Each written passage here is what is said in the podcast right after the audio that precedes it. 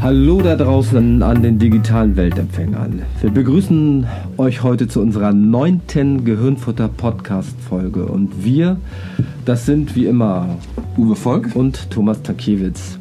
Und wir sind neben Dirk Jakobasch die Mitgründer des Neuron Processing Institutes für Gehirn- und Zukunftsforschung. In unserer neunten Folge wollen wir ebenfalls ein Versprechen aus den vorausgehenden Sendungen einlösen und haben unseren ersten Interviewpartner. Ja, Thomas. Und zwar haben wir heute einen Interviewpartner zum Thema Hypnose gewinnen können. Sein Name ist Dr. Med Siegfried Stoll. Der Einfachheit halber haben wir aber äh, uns auf das Du geeinigt. Ähm, Siegfried, erzähl uns doch erstmal äh, kurz ein bisschen was über dich. Wer bist du? Aber gerne. Also, ich bin ein Arzt und habe nach meinem Studium zuerst mich intensiv mit dem Bereich Alternsforschung, eigentlich eher Anti-Alternsforschung beschäftigt und dabei äh, im Bereich Grundlagenforschung der Psychopharmakologie gearbeitet.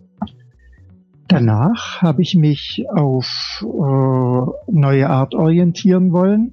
Und während ich ein Buch über Computersicherheit geschrieben habe, eine, eine, eine andere Arbeitsstelle gefunden, die mich auch fasziniert hat, nämlich in der Pharmaindustrie, im, in der Zwischenschnittstelle zwischen Kundenbetreuung, medizinisch-wissenschaftlicher Information, Arzneimittelsicherheit und Marketing. Also insgesamt eine interessante Aufgabe, wo man mit dem vollen Leben auch viel zu tun hatte und sehr viel über andere Bereiche unserer Gesellschaft lernen konnte. Danach habe ich mich dann selbstständig gemacht und bin im Bereich Vermarktung von Produkten im Internet aktiv und zusätzlich komme ich mehr und mehr zurück auf eine ganz alte Leidenschaft von mir, nämlich die Hypnose. Zur Hypnose bin ich schon während meinem Studium gekommen und zwar ziemlich früh. Das ist jetzt über 30 Jahre her. Damals hat mich die Frage fasziniert, wie können wir bestimmte Fähigkeiten, die wir eigentlich haben müssten, die aber in uns nur latent vorhanden sind, besser zum Tragen bringen. Und ganz konkret ging es damals um die Frage, wie kann ich meine außersinnliche Wahrnehmung fördern? Und da bin ich auf Arbeiten von einem tschechischen Hypnosespezialisten gestoßen und über den erstmal zur Selbsthypnose und dann zur Hypnose anderer und daraus wurde wirklich eine ähm, lange, lange Faszinationsbeziehung. Liebesbeziehung kann man ja bei einer, bei einer objektiven Sache nicht sagen, aber ähm, es ist etwas, was mich wirklich von Grund auf packt. Ja, das hört sich nach bewegtem Leben an. Danke. Äh, ich meine das auch wirklich so positiv, ja. Ähm, äh, bezüglich unseres Vorgesprächs. Interessant in unserem Vorgespräch äh, war da speziell für mich, äh, dass du meintest, dass der Begriff Hypnose nicht klar definiert ist. Ähm, äh, kannst du uns das als Fachmann äh, ein bisschen näher bringen oder erklären, was du damit meinst? Gerne. Also zum einen gibt es mindestens 40 verschiedene Definitionen für Hypnose an sich. Aber lassen wir das mal ganz beiseite, denn unter dem Begriff Hypnose verstehen verschiedene Menschen zum Teil auch völlig verschiedene Sachen. Der eine versteht unter Hypnose, dass zwei Menschen, zum Beispiel ein Hypnotiseur und ein Hypnotisierter, sich zusammensetzen und der Hypnotiseur macht eine Hypnose mit dem Hypnotisierten. Und da haben wir jetzt gleich wieder einen anderen Begriff von Hypnose, nämlich diesen Vorgang. Gleichzeitig versteht man unter Hypnose auch den Zustand, wenn jemand in Hypnose drin ist.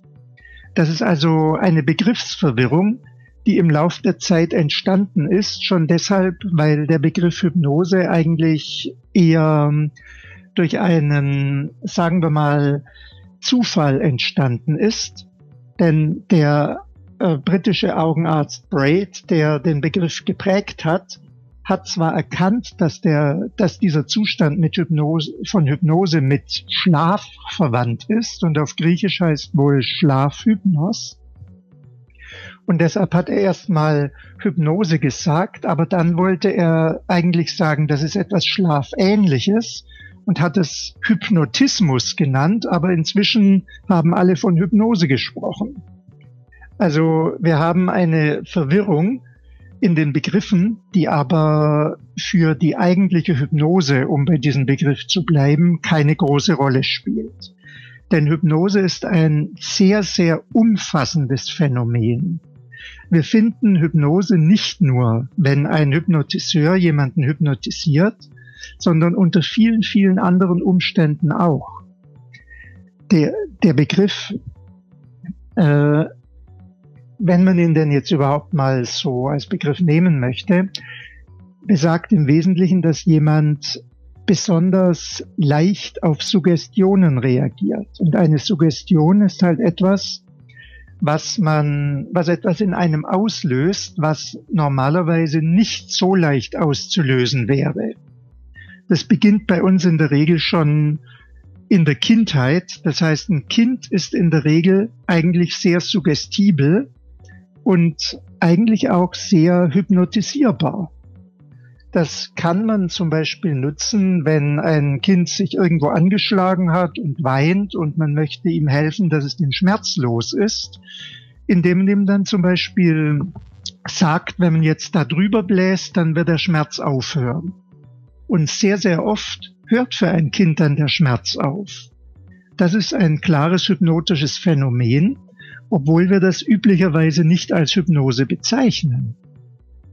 Genauso, äh, wenn wir als Erwachsene in einem Zustand sind, wo wir ähm, zum Beispiel äh, abgelenkt sind, zum Beispiel wenn wir Auto fahren und wir hören im Radio ein Lied, und dann summen wir den ganzen Tag, ohne dass wir wissen, warum dieses Lied vor uns hin. Dann ist es auch so ein hypnotisches Phänomen. Und es gibt viele andere ähm, Beispiele, wo hypnotische Phänomene auftreten. Deshalb kann man Hypnose so allgemein fassen, dass Hypnose eigentlich ein wesentlicher Anteil des normalen Lebens ist, aber das möchte man nicht. Häufig möchte man es nicht. Deshalb versucht man dann Hypnose von der Definition her einzuengen und kommt dann zum Beispiel zu dem, was die einen klinische Hypnose nennen, wo man jemanden, der eine Erkrankung hat, mit, Hypno mit Hypnose helfen möchte.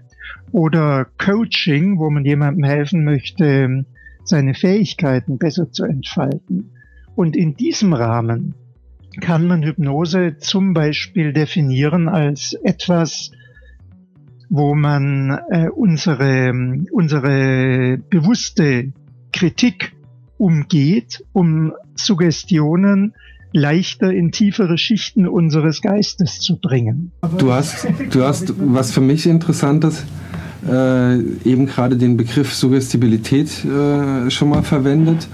Äh, in unserem Vorgespräch kam dann auch noch, äh, also auf alle Fälle hat es auf mich so gewirkt, äh, ein, ein Begriff aus deinem Munde, der, der sich Trance oder Trance-ähnliche Zustand nennt.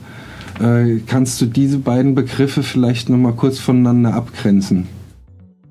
Ja, gerne. Also eine Trance kann allgemein als ein veränderter Bewusstseinszustand bezeichnet werden, in dem wir in der Regel für äußere Einflüsse besonders empfänglich sind. Also angenommen, wir schauen einen Film an, dann sind wir hoch, wenn das ein schöner Film ist, sind wir hochkonzentriert und nehmen um uns herum überhaupt nichts wahr. Wir sind voll in dem Film drin. Und wenn in dem Film jetzt zum Beispiel bestimmte Werte vermittelt werden, zum Beispiel Aufrichtigkeit, Ehrlichkeit und Leichtigkeit, dann übernehmen wir zumindest vorübergehend diese Werte in uns. Das ist dann eine Suggestion gewesen. Und wir sind besonders äh, empfänglich für diese Suggestion, weil wir in dieser Trance sind. Eine ganz andere Trance kann zum Beispiel sein, wenn zwei Kampfsportler bei einer, bei einem Wettkampf sich gegenseitig abtasten, um dann ihre Kampfsportfähigkeiten anzuwenden. Auch die sind in einer Trance, weil sie absolut fokussiert sind auf ihr Gegenüber und auf das, was der tun wird und was, was sie selber tun werden. Äh, auch da kann ein kluger Kampfsportler auf den anderen einwirken, weil der andere so auf ihn fokussiert ist, dass er ihn durch seine eigene Handlungsweise in gewisser Weise wenig, ja, beeinflussen kann. Zum Beispiel das, was bei Boxern häufig als Finte bezeichnet wird, wenn da einer so tut, als würde er zuschlagen und es gar nicht tut und dadurch äh, seine eigene Deckung durcheinander bringt. Das kann man auch im weitesten Sinn als ein hypnotisches Phänomen, ausgelöst durch einen tranceartigen Zustand mit einer Suggestion, die man in die Trance hineingibt, verstanden werden. Also es ist ein wahnsinnig weites Feld, aber ähm, für die praktische Anwendung von dem, was wir selber Hypnose nennen, kann man es einengen. In dem Zusammenhang ist eine Trance ein Zustand, der durch bestimmte Verfahren ausgelöst wird, um die ähm, Suggestibilität zu erhöhen, also um, um leichter Suggestionen in den Geist hineinkommen zu lassen. Und als Suggestion würde ich hier einfach mal all das bezeichnen, was wir in den Geist hineinbringen wollen und ähm, das so verpackt haben, dass wir es auch irgendwie in den Geist hineinbringen. Ich sage bewusst irgendwie, weil es da sehr, sehr viele Methoden gibt von Worten über, bis hin zu Handlungen. Hm. Das, ja.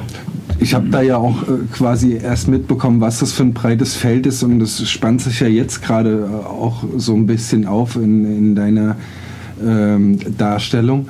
Äh, wie ist es denn bei dir? Was betrachtest du denn als deine Spezialität, wenn es um die Anwendung von Hypnose geht? Also meine Spezialität ist das menschliche Potenzial besser zu entfalten. Also ich betrachte als meine Spezialität nicht das Heilen von Krankheiten, das können viele sehr gut, sondern das Verbessern gesunder Prozesse. Zum Beispiel, wenn einem nicht so recht klar ist, was man eigentlich möchte, kann man mit hypnotischen Vorgängen helfen, diese Klarheit zu verstärken. Oder wenn jemand eine Fähigkeit erlernen möchte oder eine Fähigkeit, die er schon erlernt hat, verbessern möchte, kann man ihm mit Hypnose ziemlich gut helfen, dieses Ziel zu erreichen. Okay. Mhm. Ich habe an der Stelle noch mal eine kleine Zwischenfrage. Ähm, Thomas meldet sich zu Wort. Äh, ja, kommt manchmal vor. Bitte schön, ähm, Thomas. Dankeschön, Uwe. Und zwar, ähm, ich weiß nicht, vielleicht ist es dem einen oder anderen beim Hören jetzt auch gerade durch den Kopf gegangen. Es gibt ja diesen ganzen Bereich der, ich nenne das mal Showhypnose. Und bevor wir da jetzt gleich äh, ganz, ganz stark in nochmal so diese, diese ganz ja, ernsthaften äh, Anwendungen hereingehen, ähm, wie ist Showhypnose einzuordnen in diesen, diese Begriffswelt, die du am Anfang kurz aufgespannt hast und ähm, ja, vielleicht auch, was deine Meinung äh, dazu ist. Ja, Showhypnose ist auch ein weites Feld und hier gibt es echte Showhypnotiseure und solche, die so tun, als wären sie Hypnotiseure. Also im, im ungünstigsten Fall, wo man nur so tut, bittet der Hypnotiseur, der sogenannte, jemanden vorne auf die Bühne und flüstert ihm ins Ohr, tun Sie jetzt genau so, als würden Sie meinen Befehlen folgen. Denn da schauen so viele Leute her, die wollen Sie doch nicht enttäuschen. Das ist dann ein Fake. Aber es gibt sehr wohl echte Showhypnotiseure, die die ähm, Freiwilligen vorne in einen hypnotischen Zustand versetzen, wo sie hochsuggestibel werden und dann halt, weil sie sich bereit erklärt haben, da vorne auf der Bühne zur Unterhaltung beizutragen, Dinge tun, die sie im normalen Alltag wohl nicht tun würden. Sich zum Beispiel benehmen, als wären sie ein kleines Kind oder ähm, zum Beispiel bestimmte Dinge vergessen haben, wie zum Beispiel bestimmte Zahlen oder Worte oder ihren Namen oder dafür auch andere Bezeichnungen finden. Also wenn in je, das ist alles möglich und ähm, das sind Dinge, äh, wo, wo die Meinungen unter Hypnotiseuren sehr auseinandergehen. Es gibt viele Hypnotherapeuten, die der Meinung sind, dass so etwas nicht so gut wäre. Aber richtige Studien in größerem Umfang, wo man das mal untersucht hat, liegen nicht vor. Fest steht, auch in Showhypnose, also in echter Showhypnose, können echte hypnotische Phänomene ablaufen. Und ähm, unter anderen Bedingungen nutzt man unter Umständen genau dieselben Mechanismen. Nur macht man das dann nicht vor Publikum und nicht zur Unterhaltung. Mhm, okay.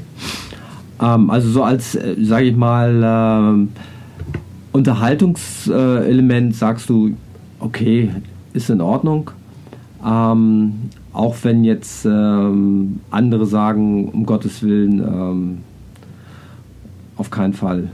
Ja, also es wäre sicherlich problematisch, wenn jemand Höhenangst hat und man suggeriert ihm, dass er jetzt auf einem Berggipfel sitzt. Das fände ich nicht so optimal. Wenn man ihm dann noch suggeriert, dass es um ihn herum äh, windig ist und dass er schwankt, das glaube ich wäre nicht in Ordnung. Aber wenn man, ja, aber es gibt auch viele harmlose showhypnotische äh, Vorgehensweisen. Mhm. Ähm, da an der Stelle nochmal zwei Nachfragen. Das eine ist, ist für einen guten Showhypnotiseur oder auch generell für einen Hypnotiseur, ähm, ist es für den leicht erkennbar, ob jemand äh, gut suggestibel ist? Wenn jemand Routine mit Hypnose hat, dann kann er zwei Dinge häufig gut erkennen. Zum einen, ob sich jemand gerade in einem Zustand befindet, der ihn suggestibel macht, also eigentlich das, was man häufig als Hypnose bezeichnet.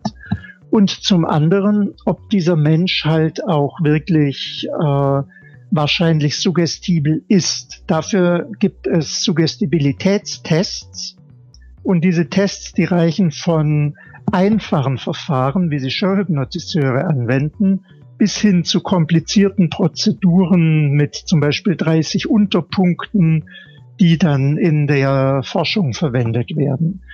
Äh, ein guter Hypnotiseur erkennt häufig, ob sich jemand leicht hypnotisieren lassen wird, aber Menschen sind voller Überraschungen. Man weiß es immer erst dann, wenn man es getan hat. Okay.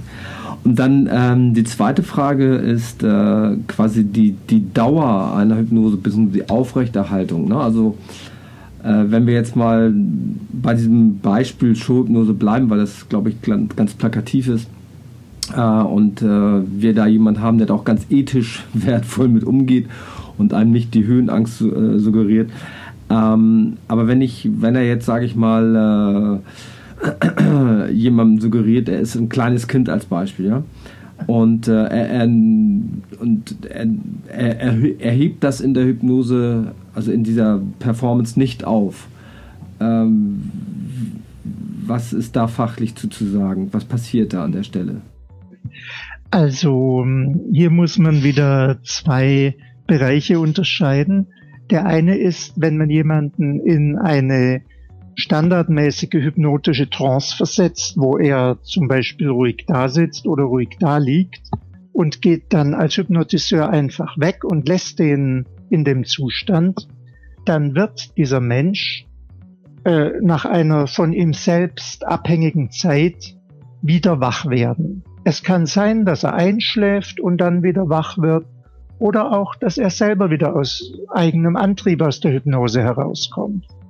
Wie, wie das jetzt ist, wenn man jemandem eine ähm, direkte Suggestion gegeben hat, zum Beispiel, dass er ein kleines Kind ist und hebt diese Suggestion nicht auf, das wurde meines Wissens in dieser Art noch nicht langfristig untersucht, weil es halt auch nicht ethisch wäre, das zu untersuchen. Aber man kann davon ausgehen, dass Suggestionen unter den richtigen Bedingungen, wenn äh, lange Zeit wirksam sind, aber wahrscheinlich nicht so total, dass jemand, dass ein Erwachsener sich dann für die nächsten Monate für ein kleines Kind hält. Ich kenne einen Fall, äh, also als ich selber eine Showhypnose-Ausbildung gemacht habe, da hat der Hypnotiseur eben auch davor gewarnt, dass man auf jeden Fall die Hypnose am Schluss, also die Suggestionen am Schluss wieder aufheben muss. Denn es sei da einmal passiert, dass ein, Hypno ein Hypnotiseur eine, eine Suggestion nicht aufgehoben hat. Wenn ich mich recht erinnere, war das so, dass der dem, mm, dem Menschen suggeriert hatte, er hätte seine Nase verloren. Und dann ist der arme Mensch herumgeirrt und ist dann schließlich zur Polizei gegangen auf der Suche nach seiner Nase. Okay, gut. Ähm ich glaube, die haben ihn nicht wirklich ernst genommen. Ich glaube auch. Ich glaube, die, die haben den Armen erstmal einem Drogentest unterzogen. Ja, dann, äh, das waren meine beiden Fragen, die ich noch hatte an der Stelle.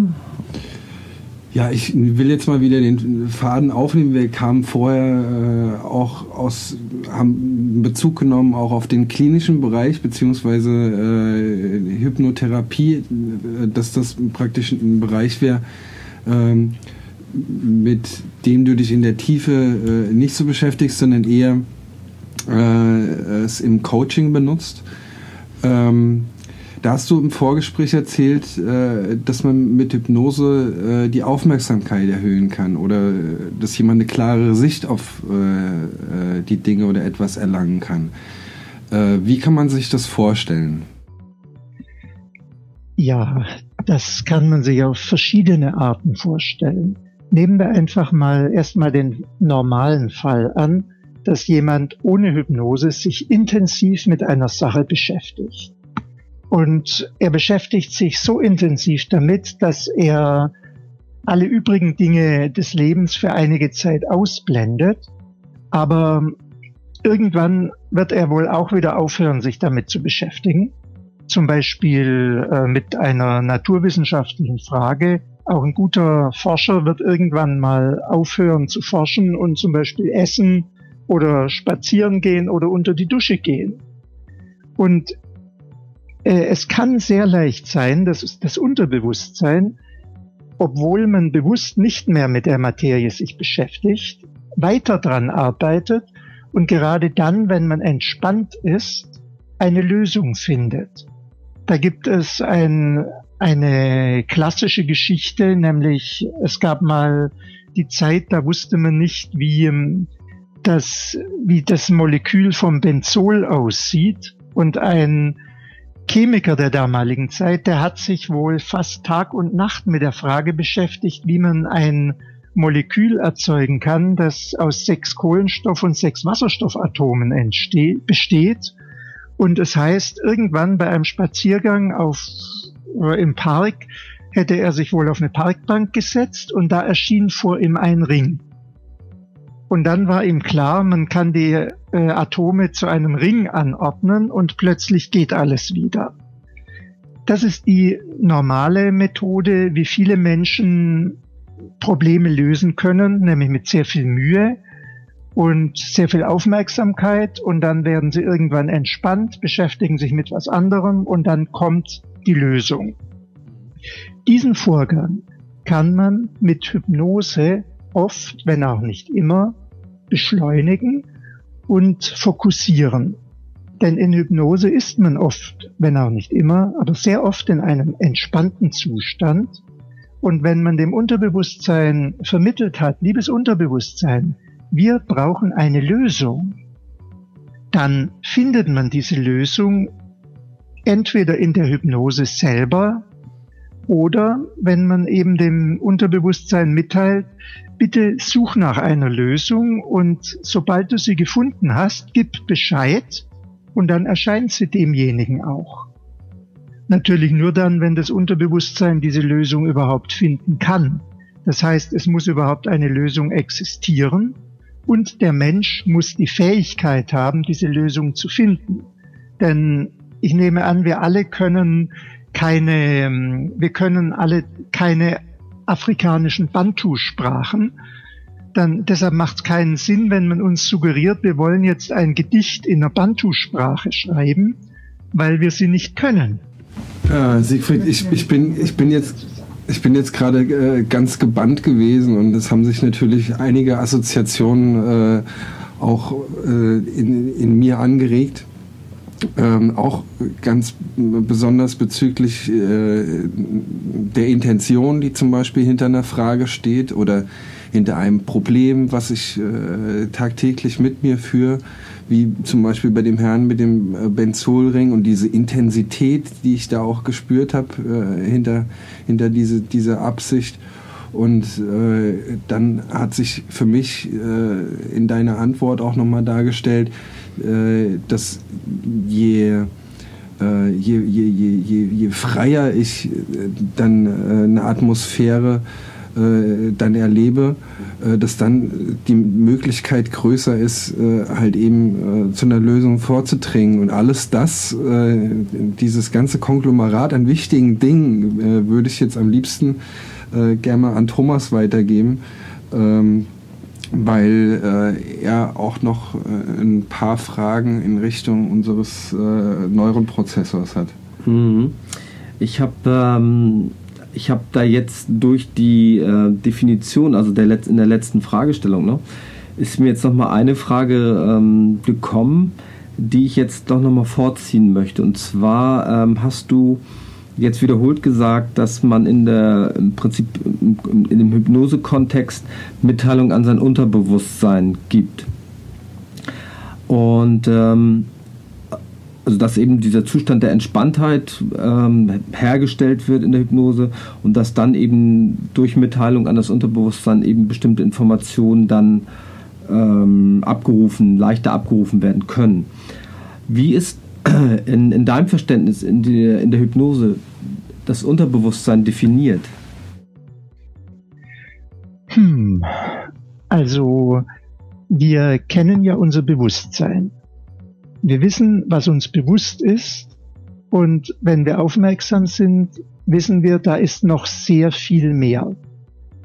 Und dieses sehr viel mehr, das lässt sich, wenn man es möchte, generell als Unterbewusstsein bezeichnen oder wir können sagen, es gibt gewisse vorbewusste Dinge, zum Beispiel wenn wir uns an etwas fast erinnern können wenn es uns auf der Zunge liegt und wir wissen, bald kommt es, dann ist das nicht völlig unbewusst, aber auch noch nicht bewusst, das ist vorbewusst. Oder ähm, wir verbinden Bewusstes und Unterbewusstes und ähm, oder ja, jetzt muss ich ein bisschen differenzieren, weil es gibt ja den Begriff Unterbewusstsein und unterbewusst und unbewusst. Diese Begriffe werden häufig auch äh, austauschbar benutzt. Ich möchte sie jetzt hier mal so benutzen, dass, ich, dass wir mit unterbewusst meinen, dass es bestimmte Geistesvorgänge sind, die wir, die äh, im Grunde ähnlich sind wie das, was wir bewusst machen könnten, aber weil es so viel ist, äh, machen, dass wir unser Bewusstsein überfordert, machen wir es unterbewusst. Und daneben gibt es noch die rein unbewussten Dinge. Zum Beispiel atmen wir in der Regel völlig unbewusst. Auch wenn wir schlafen oder ohnmächtig sind, atmen wir, weil das ein unbewusster Vorgang ist, der automatisch abläuft. Und äh, wir können nun Dinge, die uns gerade noch bewusst waren, weil wir uns damit beschäftigt haben, weiter in unserem Geist laufen lassen obwohl sie uns nicht mehr bewusst sind. Also zum Beispiel, wenn wir, wenn uns eine, ein Problem interessiert, also eine Problemlösung, und wir beschäftigen uns bewusst mit etwas anderem, dann läuft aber in uns, ohne dass es uns dessen bewusst ist, häufig noch die Problemlösung weiter. Das würde ich als unterbewusst bezeichnen. Aber da gibt es keine, keine, meines Wissens nach, keine allgemein übliche Definition, dass diese Begriffe verwendet jeder etwas unterschiedlich. Okay.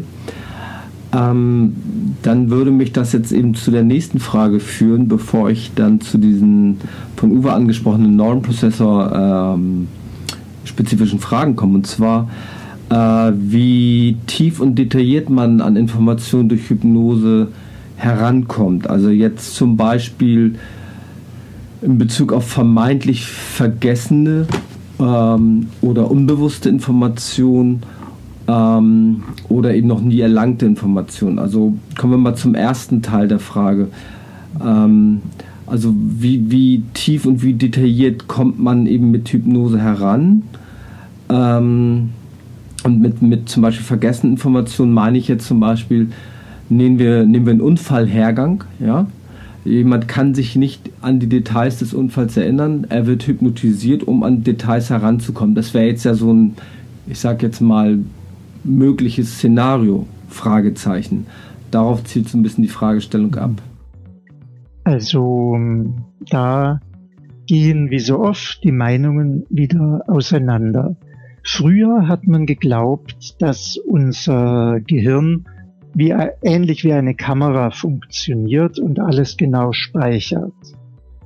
Heute ist man eher der Meinung, dass bei jedem Abruf von einem Gedächtnisinhalt dieser Gedächtnisinhalt während dem Abruf neu kodiert wird. Also heute sieht man es halt eher in der Computermetapher. Und in dieser Computermetapher heißt das, aus dem Speicher wird es abgerufen. Und wie wir es abrufen, hängt auch wieder von unserem Zustand ab, ob wir zum Beispiel in einer bestimmten Weise emotional sind oder ob uns jemand vorher gesagt hat, eigentlich muss es doch so und so gewesen sein. Und das, was diese äußeren Bedingungen sind, dass diese Bedingungen ähm, wie soll ich das sagen, die äh, sorgen dann dafür, dass dieser abgerufene Gedächtnisinhalt wieder neu abgespeichert wird und zwar unter Umständen etwas anders, als er vorher war. Das ist heute eine Meinung. Es scheint aber so zu sein, dass es durchaus möglich ist, wenn auch nicht immer, Details, die einem bewusst nicht erinnerlich waren, schon unter Hypnose abzurufen. Das setzt allerdings voraus, dass man als Hypnotiseur nichts tut, um den Hypnotisierten zu beeinflussen, dass man ihn also ganz frei erinnern lässt. Und es setzt voraus, dass diese Erinnerung in dieser Form auch so gespeichert und wieder abrufbar war. Wenn das alles gegeben ist, dann dürfte man sehr wahrscheinlich äh, vergessene Informationen im Einzelfall ziemlich detailreich wieder abrufen können. Aber es wäre halt gut, wenn man die Kontrolle hat, ob, also wenn man zum Beispiel von einem Geschehnis tatsächlich eine Filmaufnahme hätte, Film- und Tonaufnahme, und das dann vergleichen könnte. Denn man weiß heute, dass es unter den richtigen Bedingungen ziemlich einfach ist, eine Erinnerung zu verfälschen. Da gibt's gerade eine, eine, eine da gibt's zum Beispiel eine schöne Studie, dass jemand behauptet, er oder ihm wird weiß gemacht, er wäre als Kind in Disneyland gewesen und hätte dort Daffy Duck getroffen. Und Daffy Duck gehört nun mal nicht zu Disney. Aber viele glauben dann, sie wären in Disneyland gewesen und hätten dort Daffy Duck getroffen. Ja. Also wir haben das in einem unserer äh, äh, früheren Podcasts haben wir das glaube ich auch einmal gehabt, ähm, dass also genau dieses Thema, dass äh, einfach ähm, das Gehirn eben ähm, Erinnerungen äh, über das ganze Gehirn verteilt eben speichert. Äh, also so ein synaptisches Geflecht letztendlich äh, scharf geschaltet ist in dem Moment und dass beim Abruf dieser Erinnerung ähm, genau dieses eben wieder scharf geschaltet wird. Und dass es eben genau diese Plastizität und Variabilität hat, die du eben auch beschrieben hast.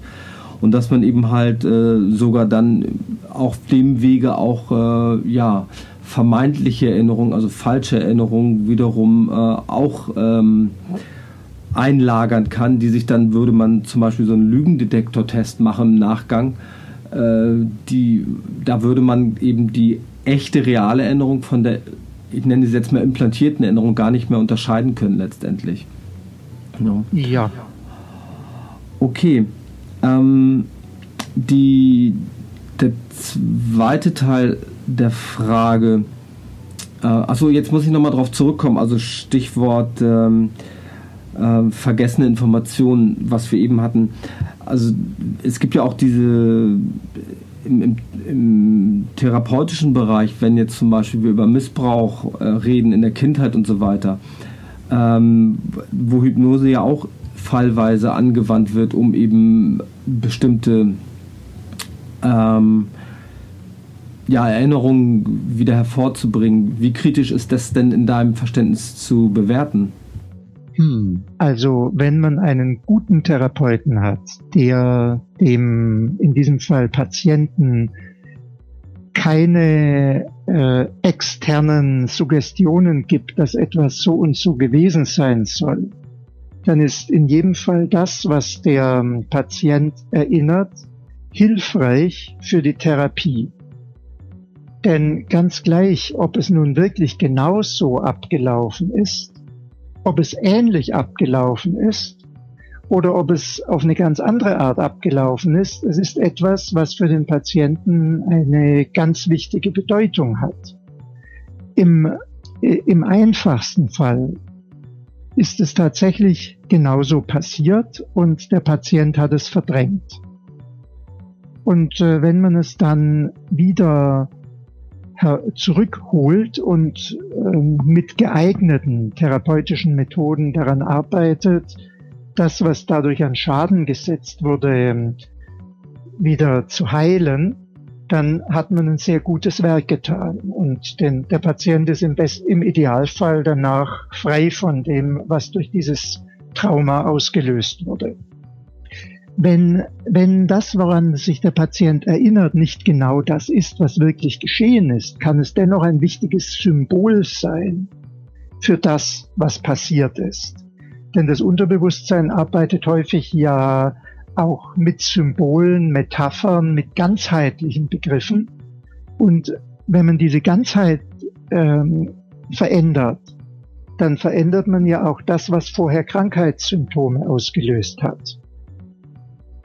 Also auch dafür ist es gut. Es ist zum Beispiel bei Rückführungen in frühere Leben so, dass äh, es Therapeuten gibt, die meinen, diese Rückführungen seien genau so richtig, wie, äh, wie man sie erlebt, während andere meinen, das seien einfach nur Symbolisierungen von Vorgängen, die, äh, die vielleicht völlig anders in diesem Leben abgelaufen sind aber wo halt das Arbeiten damit, wenn der Patient selber ähm, das für hilfreich hält, unbewusst, das dann auch tatsächlich äh, therapeutisch wirksam sein kann. Hm, okay. Ja. Okay. Ähm, soweit verstanden. An der Stelle nochmal kleine Nebenfrage. Hast du hypnotisch schon mal Progression gemacht, weil du gerade von Rückführung gesprochen hast?